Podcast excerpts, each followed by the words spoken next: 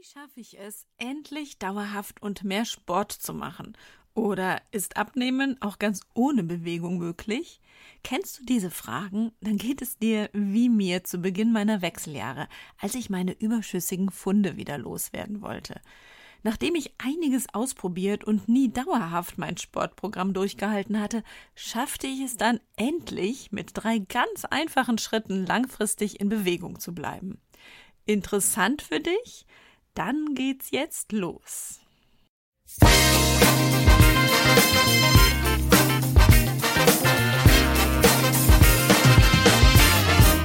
Das ist euer Podcast für die Frau 40 plus. Hier geht es ums Abnehmen oder Gewicht halten, um die Wechseljahre Darmgesundheit und Achtsamkeit. Und damit herzlich willkommen zum Podcast Die, die Menobitch mit der Webapothekerin Linda Venent.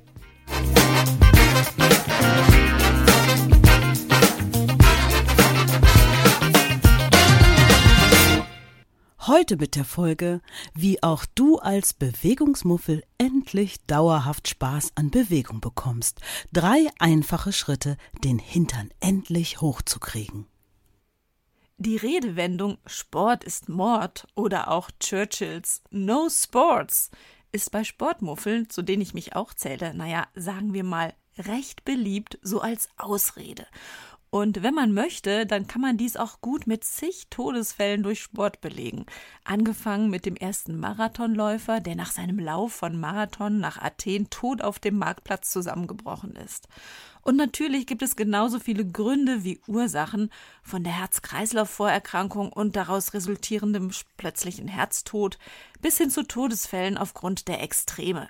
Extreme Sportart, extreme Gefahr, extreme Wetterbedingungen und, und, und.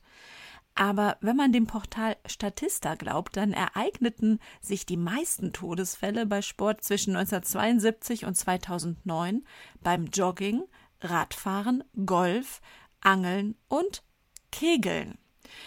Also nicht durch Extremsportarten. Zugegebenermaßen war hier wohl eher das betacktere Alter beim Kegeln und auch die Alkoholisierung beim Angeln und der daraus resultierende Sturz ins Wasser die Ursache.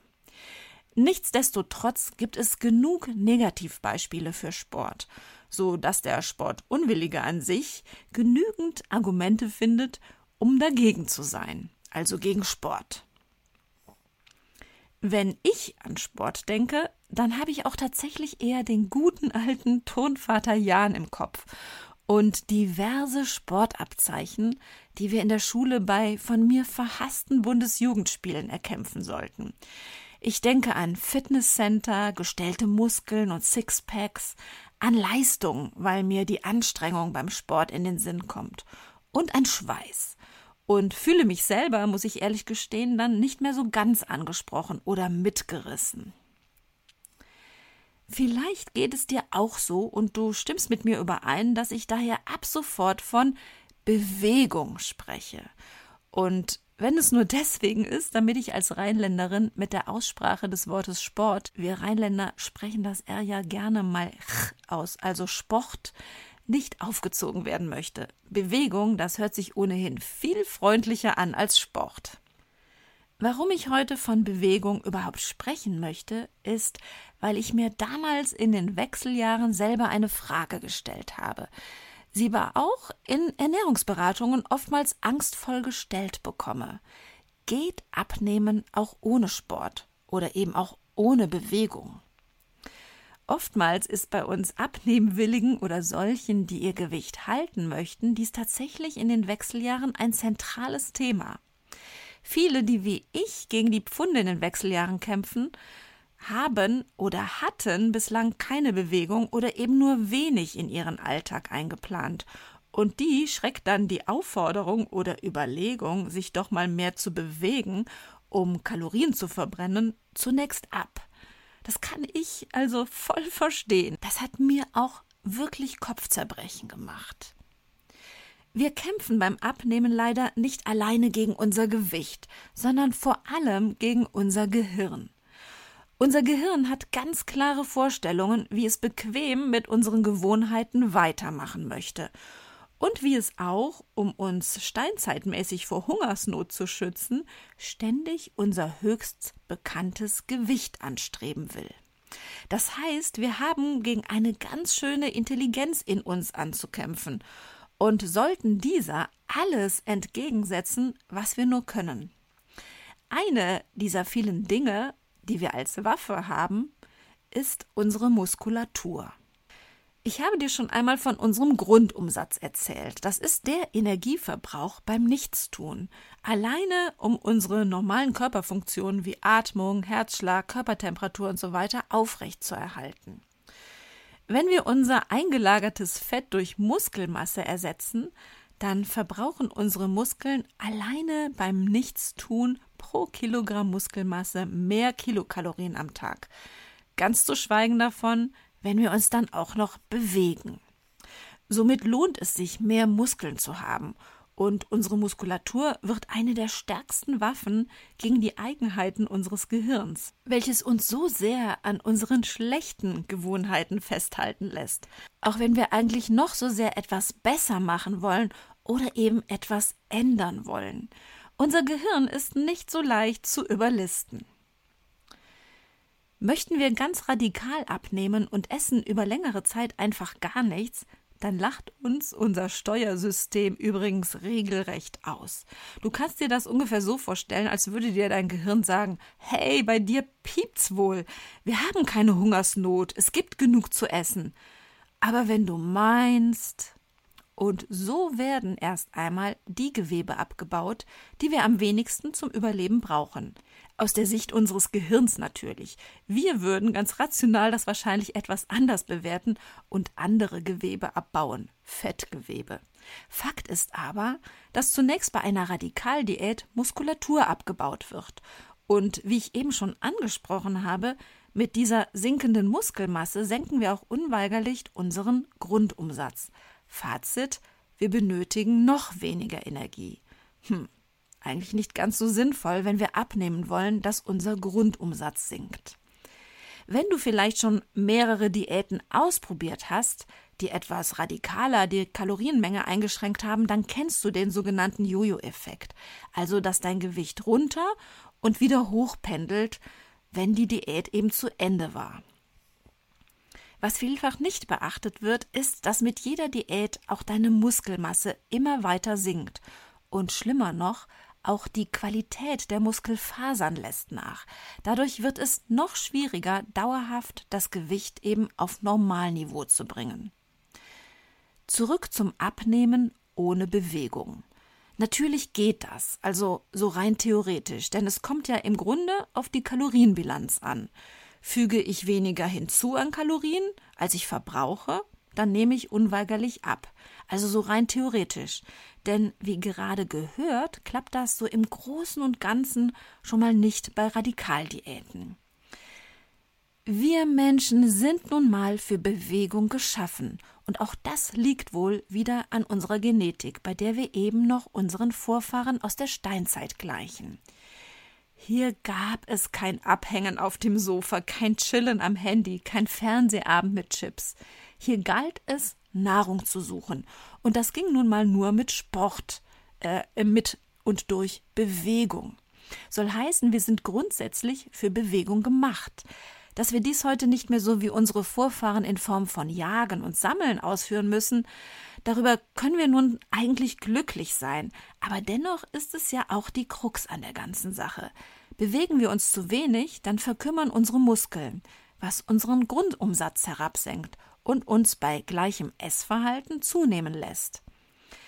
Vielleicht sind wir daher nun bis zu diesem Punkt einig. Bewegung muss sein, denn sie ist einfach für uns genetisch vorgesehen und wir bzw. unsere Muskeln und mehr noch unsere Gelenke, Bänder, Sehnen, also unser gesamter Bewegungsapparat verkümmert einfach ohne Bewegung. Und schlussendlich verbrauchen wir durch Bewegung mehr Kalorien und können unser Gewicht leichter halten.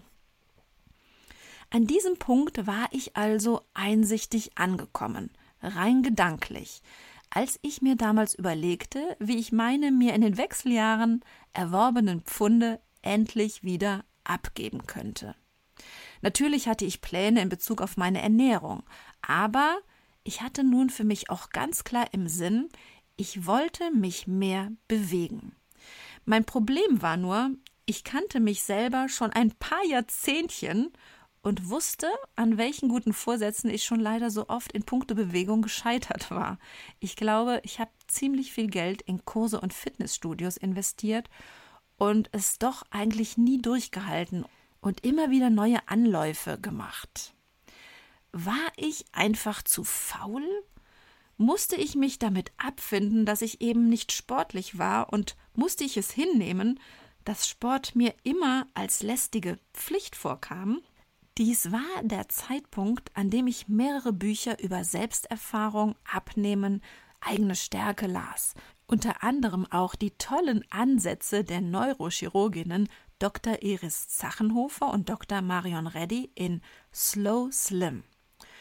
Auf meinen täglichen Autofahrten hörte ich parallel das Hörbuch Die 1%-Methode Minimale Veränderung, maximale Wirkung von James Clear. Ich hatte mein Aha-Erlebnis. Endlich. Und endlich hatte ich durch eigenes Probieren mein eigenes Drei-Schritte-System entwickelt, welches nun auch für mich dauerhaft umsetzbar war. Als erstes nahm ich die Empfehlung aus dem Buch Slow Slim an und versetzte mich in meine eigene Kindheit zurück. Keine Kurse, kein Fitnessstudio, ich überlegte mir einfach nur, welche Art der Bewegung mir immer schon viel Spaß gemacht hatte und welche mein Gehirn daher aus meiner Kindheit gut kennen würde. Ganz nach dem Motto Radfahren verlernt man nicht, so ist es auch mit anderen Bewegungsarten aus unserer Kindheit, die uns haben lachen lassen. Wir finden uns in ihnen wieder, auch wenn wir sie länger nicht mehr gemacht haben. Wir haben ein Aha-Erlebnis, wenn wir uns Bewegungen zuwenden, die wir eben als Kind schon mochten. Ich erinnerte mich also daran, dass ich immer schon Bewegung zu Musik gerne gemocht hatte. Musik trieb mich an. Wenn Musik ganz laut lief, dann saß ich nie still, und die Bewegung dabei war fast schon Nebensache. Ich hatte als Kind in einer Tanzgruppe getanzt und geturnt, und Bewegung war daher in meinem Gehirn mit Musik verknüpft. Weiterhin erinnerte ich mich daran, dass ich immer viel lieber zu Fuß gelaufen war, als Fahrrad zu fahren. Ich kannte und mochte Rollschuhfahren und Trampolinspringen und Schaukeln. Ich liebte es zu schaukeln. So eine Reise zurück in die Kindheit und die Überlegungen, was mir an Bewegung immer Spaß gemacht hatte, brachte mich zum Laufen. Laufen mit ziemlich lauter Musik auf den Ohren, meiner Lieblingsmusikliste. Das Laufen, so fiel mir ein, hatte ich auch schon kurz nach der Geburt der Kinder für mich wiederentdeckt und in Bonn wohnend vor allem am Rhein gerne ausgeübt. Mein Gehirn und mein Körper kannten es also. Noch so eine Komponente. Nicht aus der Kindheit, aber dennoch wusste ich, dass sie mich beflügelte. Der Rhein, also das Laufen entlang eines Flusses, den Blick schweifen lassen auf ein fließendes Wasser. Ich glaube, dass jede von uns solche Dinge aufzählen kann aus der Kindheit. Was haben wir gerne gemacht? Welche Art der Fortbewegung haben wir als Kind geliebt? Welches Spiel gerne gespielt? Federball, Frisbee, Rollschuh oder Schlittschuhlaufen oder eben Laufen? Dieser Punkt 1 war für mich der einfachste von allen. Ich suchte mir aus, was ich am liebsten von mir altem Bekannten machen wollte, was mir wirklich Spaß machen würde. Und das ehrlich gesagt ohne mich irgendwo anmelden zu müssen oder ein Abo abzuschließen. Was nun kam, war viel schwieriger, die Umsetzung. Und ich kannte meinen inneren Schweinehund, der mittlerweile in Zeiten der Wechseljahre ziemlich viele Welpen bekommen hatte und somit ein ganzes Schweinehundrudel gegen meinen Bewegungsdrang bildete. Daher nutzte ich für mich im nächsten Schritt, Schritt 2, die Methode der einprozentigen Veränderung. Ich musste meine für mich ausgewählte neue Gewohnheit, das Laufen zur Musik, in mein Leben integrieren, sie zu einer guten Gewohnheit machen, die mein Gehirn abspeichern und später immer wieder als Automatismus abrufbar machen konnte.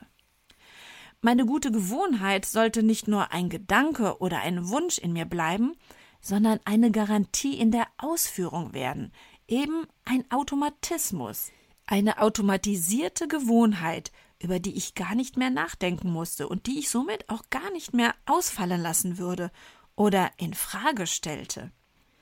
Dies schaffte ich durch die Verknüpfung der neuen Gewohnheit Laufen an eine schon bestehende Gewohnheit. Das hört sich sehr kompliziert an, ist aber im Grunde ganz einfach und eine List, die wir nutzen können, um unser Gehirn ein klein wenig auszutricksen und um das Gehirn an etwas Neues zu gewöhnen. Wir haben in unserem Leben viele Gewohnheiten, über die wir gar nicht mehr nachdenken. Diese führen wir ganz automatisch aus. Aufstehen, Zähne putzen, duschen, frühstücken, arbeiten, nach Hause kommen, Schuhe ausziehen, schlafen gehen. Meistens haben wir für diese Gewohnheiten einen ganz festen Ablauf im Tag und aus der einen Gewohnheit erfolgt dann immer die nächste, in etwa so. Weil ich mich dusche, benötige ich danach ein Handtuch. Weil ich das Handtuch benutzt habe, hänge ich es danach zum Trocknen auf oder gebe es in die Wäsche.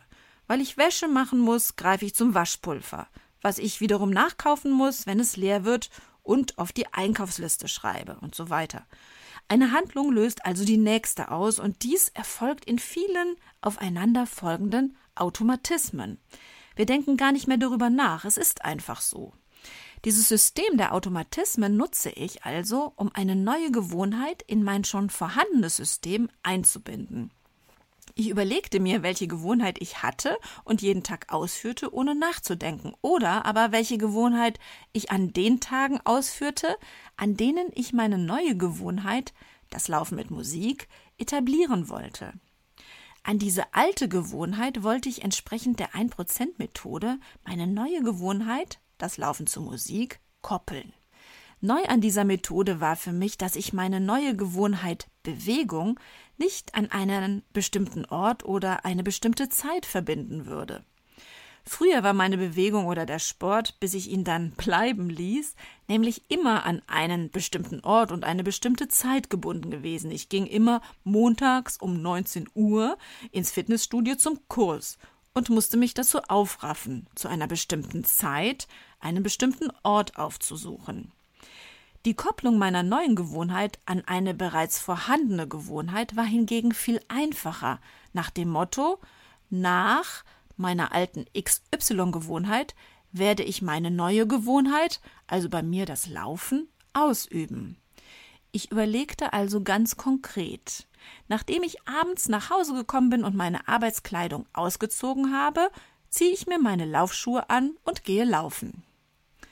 Die Bewegung hätte ich aber genauso gut mit anderen Gewohnheiten verknüpfen können. Zum Beispiel, immer nachdem ich meinen Podcast aufgenommen habe, gehe ich laufen. Oder immer nachdem ich die Waschmaschine angestellt habe, stelle ich mir im Wohnzimmer laut Musik an und tanze eine Viertelstunde. Mit dieser Verknüpfung von einer bestehenden bereits automatisierten Gewohnheit mit meiner neuen Gewohnheit werden Ort und Zeit nur indirekt vorgegeben, denn in meinem Fall gehe ich nicht jeden Tag in der Apotheke arbeiten, sondern arbeite auch viel von zu Hause aus.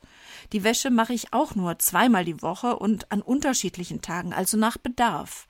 Und so laufe ich auch nicht jeden Tag zur gleichen Zeit die gleiche Strecke und tanze auch nicht jeden Tag im Wohnzimmer zu lauter Musik. Natürlich ist es wichtig, ganz realistisch zu schauen, wo und wann, nach welcher einer bereits vorhandenen Gewohnheit passt die neue Gewohnheit am besten rein? An welche Gewohnheit kann ich sie super ankoppeln, ohne Gefahr zu laufen, zig Ausreden zu haben? Würde ich mich morgens stets im Stress befinden, wäre eine Kopplung total unsinnig, an mein Aufstehen oder mein morgendliches Zähneputzen zu koppeln. Die Kopplung muss stressfrei Sinn machen. Es hilft oftmals auch, wenn man sich einfach seiner täglichen Gewohnheiten bewusst wird, diese vielleicht einmal bewusst wahrnimmt oder aufschreibt. Eine Kopplung funktioniert dabei am besten, je konkreter und eindeutiger sie gedacht wird. Also nicht, ich gehe abends nach dem Arbeiten laufen, sondern ich ziehe, wenn ich nach dem Arbeiten nach Hause gekommen bin, meine Schuhe aus und direkt dann ziehe ich meine Laufschuhe wieder an und laufe los. Mein guter Vorsatz von früher, ich sollte mich mal wieder mehr bewegen, wurde dadurch ganz konkret, und wann immer ich also vom Arbeiten nach Hause kam, wusste ich beim Schuhe ausziehen, was nun zu tun war.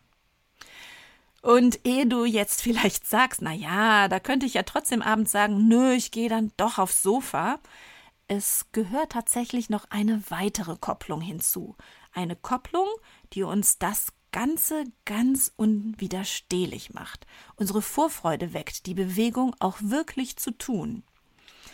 Dies hat wieder mit unserem Belohnungssystem zu tun und wir tricksen dabei ein weiteres Mal unser Gehirn aus, indem wir unsere neue Gewohnheit, die Bewegung, unserem Gehirn als etwas ganz Attraktives, Wunderbares verkaufen.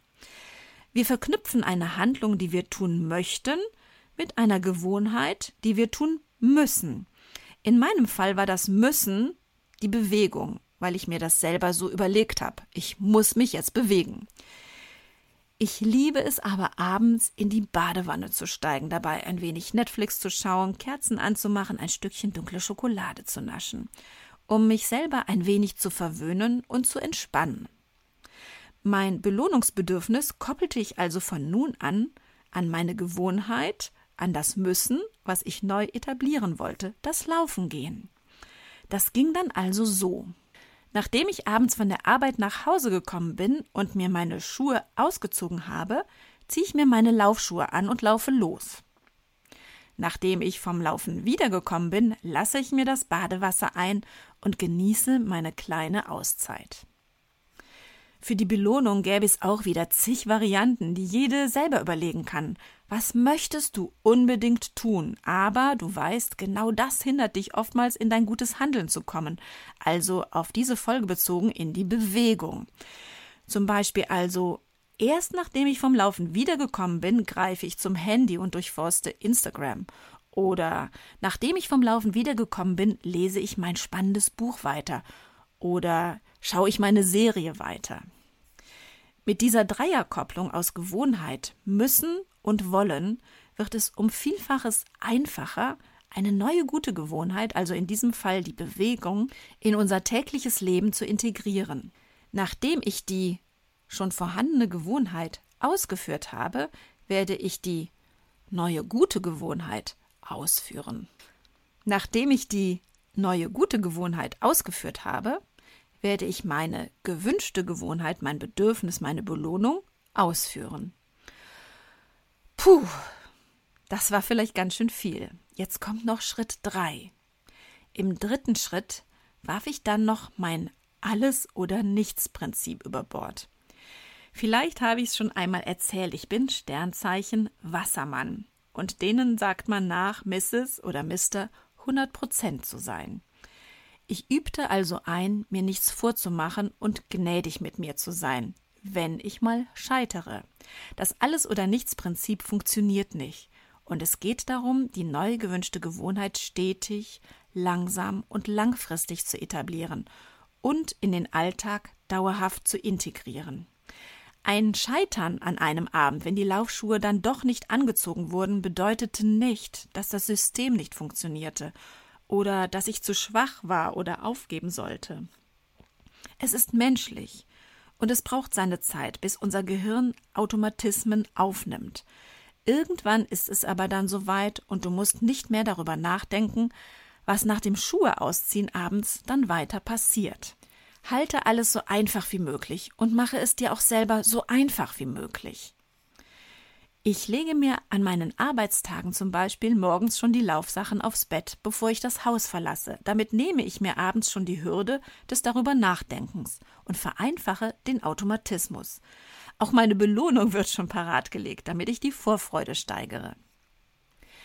Mir ist auch bewusst, dass ich im Winter oder gegebenenfalls im Herbst schon, wenn es bereits dunkel ist, wenn ich nach Hause komme, meine Bewegungskopplung ein wenig abändern werde. Meine Bewegung habe ich für schlechtes Wetter oder auch bei Dunkelheit auf meine Vibrationsplatte statt aufs Laufengehen abgeändert. Und irgendwann, das kann ich dir versprechen, passiert es dann. Ich lief meine Runde ohne Pausen, die ich mir immer zwischendurch gestattet hatte, bis nach Hause und bemerkte meine absolute Freude in der Bewegung. Ach ja, und ich komme übrigens auf meiner Laufrunde am Kölner Rheinauhafen an einem Spielplatz vorbei, auf dem es zwei Schaukeln gibt. Na? Kannst du dir vorstellen, was hier schon mal passiert? Tja, ich habe ja gesagt, ich liebe es zu schaukeln. Auch das ist eine Form von Bewegung. Eine andere Art der Bewegung habe ich später dann übrigens auch noch bei meinem morgendlichen Zähneputzen gekoppelt. Man wird ja mit diesem System irgendwie sehr kreativ. Ich habe mir Therabänder in meiner Apotheke bestellt, diese an eine Türangel geknüpft. Die gibt es auch, also beziehungsweise ich habe sie auch in der Apotheke bekommen. Und diese kann man dann ganz einfach in die geschlossene Tür einklemmen und macht mal eben Arm- und Rückenübungen. Fünf bis zehn Minuten im Bad, gekoppelt, nach dem Zähneputzen. Kein Problem. Ich fasse nochmal meine drei Schritte für dich zusammen. Erstens. Werde wieder zum Kind und überlege dir, welche Art der Bewegung dir besonders viel Spaß macht. Zweitens. Verknüpfe eine vorhandene Gewohnheit mit einer neuen Gewohnheit der Bewegung und deiner anschließenden Wunschgewohnheit. Drittens. Sei gnädig mit dir, bis der Automatismus greift und handle nicht nach dem Alles- oder Nichts-Prinzip. Wir sind Gewohnheitsmenschen und das ist auch gut so, damit wir im Zweifel mit Automatismen handeln können. Diese wunderbare Eigenschaft können wir ausnutzen, um uns auch die Bewegung zu eigen zu machen. Ich freue mich, dass du in der heutigen Folge dabei warst und wenn du etwas von meinen Erfahrungen mitnehmen konntest. Wenn du Lust hast, dann folge mir gerne auch auf Instagram und Facebook at die Webapothekerin und abonniere meinen Podcast. In diesem Sinne, liebe deinen Körper, deine Webapothekerin Linda.